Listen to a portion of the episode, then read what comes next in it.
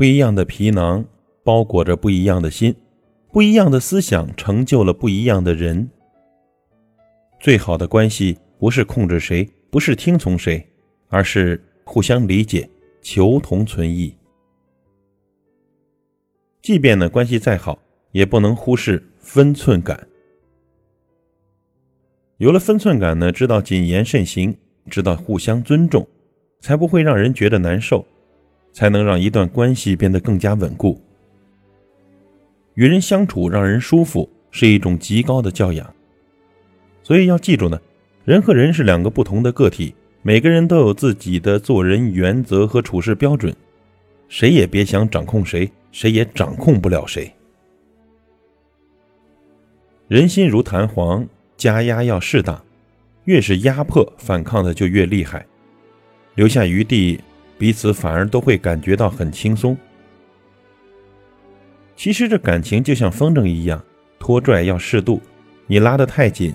就会觉得被束缚，放得太高，会变得不在乎。有多少朋友因为管得太多，让对方疏远了？又有多少感情因为疏于联系，被对方遗忘了？这个世上，越是和你关系亲密的人，越要注重分寸感。越界遭埋怨，太远易生变。礼要送到心坎上，对方才开心；话呢要说的够贴心，对方才温暖。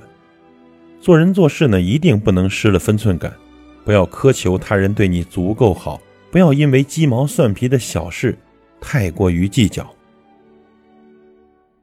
有了分寸的彼此才能不累，有了分寸相处才和谐。人和人之间需要的是多去体谅，而不是过分的干涉。需要的是将心比心，而不是固执己见。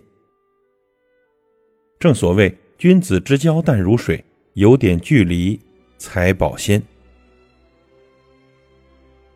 关系再好，也别忽视这三个字：分寸感。